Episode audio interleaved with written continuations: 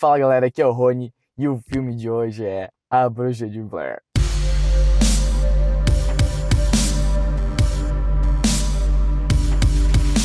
Um filme que é protagonizado por apenas cinco pessoas. Esse é o cast total do filme. Cinco pessoas. E a gente tem o James, que ele no filme é o James, e ele já fez algumas participações como Jimmy no The Walking Dead em 2012. A Kelly Hernandez, ela é a Lisa, e ela já foi a Jessie na série Drink do Inferno. A gente tem a Corbin Hayden, ela fez algumas participações em How to Get Away with Murder. A gente tem o Brandon Scott como Peter, e ele fez a voz do Knaut no Detona Ralph. O Ace Robinson, ele é o Lane, ele fez algumas participações em Havaí Abaixo de Zero, Havaí Five-O, e o Madman. A Valerie Curry como Talia, ela participou do The Falling como Emma Hill. E o filme é dirigido pelo Adam Wingard. Ele fez algumas participações junto com o roteirista Simon, fizeram um curto do ABCs of Death, dos dois VHS, dos filmes VHS, V barra H barra S. E o Adam, ele vai fazer o filme do Death Note para 2017. Então fiquem ligados nesse cara aí. Então, como o filme é, faz parte do original e tem todo aquele aquela intuito de ser real e blá blá. É, eles. O filme inteiro é câmera na mão, tá?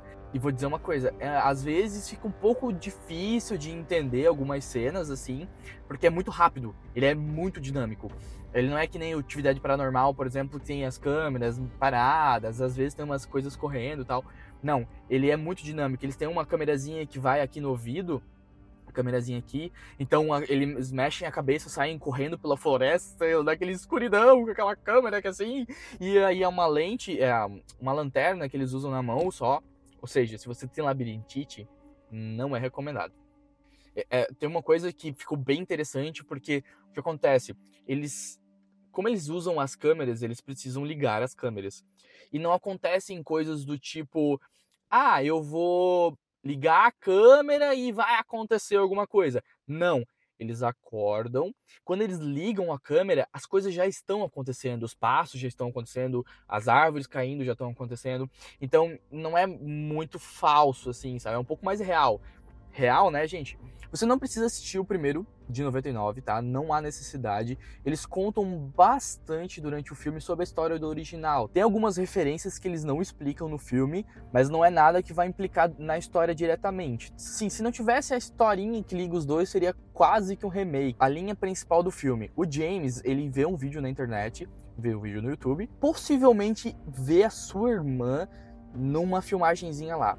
E aí, a irmã dele é a menina que tá no primeiro filme.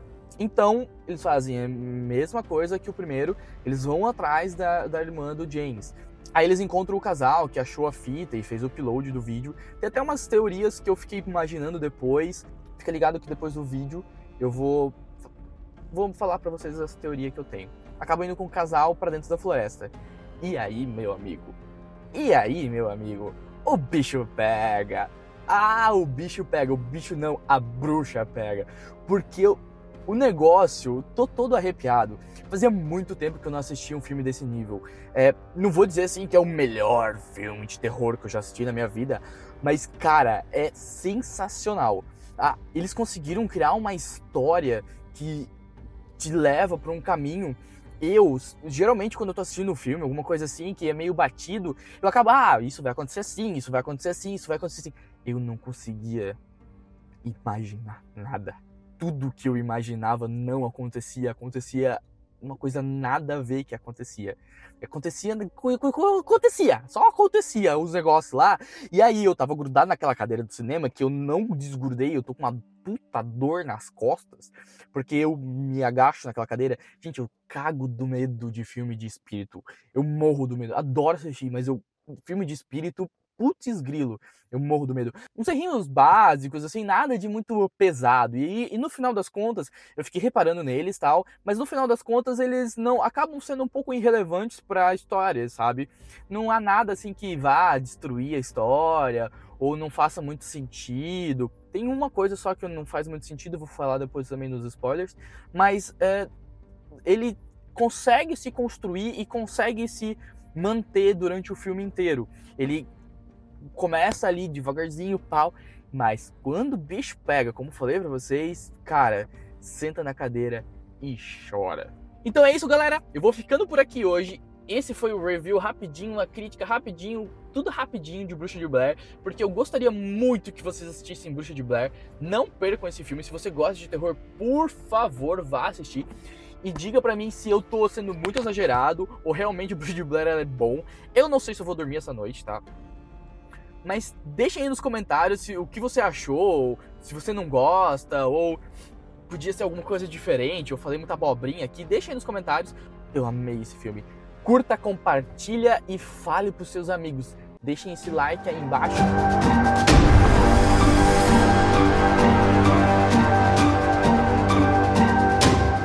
Bom, se você chegou até aqui é porque você quer spoiler. Se você não quer spoiler, por favor, faça o seguinte: curta esse vídeo, inscreva-se no canal e compartilhe e fecha o vídeo. Tem uma cena que a Ashley, ela tá passando no rio e alguma coisa corta ela. Ela fica cortadinho ali embaixo do pé dela. Infecciona, né? Só que quando o menino vai ver lá o pé dela, alguma coisa mexe ali dentro, sabe? Parece que ela tá sendo possuída por alguma coisa, não entendi direito. E aí eu fiquei esperando, esperando, esperando que isso fosse virar alguma coisa, ela fosse tipo a bruxa tivesse entrando nela, tivesse transformando ela na bruxa, alguma coisa assim nesse sentido. O que não aconteceu, não aconteceu nada. Ela também se machuca mais na perna e ela puxa um negócio da perna que eu não consegui notar direito o que que era exatamente, mas sai um pus, sangue, bem ruim assim, mas ela puxa um negócio que sai da perna dela. Eu imaginei que não que ela fosse, como eu falei, virar bruxa ou fosse virar um boneco de voodoo, alguma coisa nesse sentido, mas não acontece nada. Ela depois ela cai lá da árvore e aí, enfim.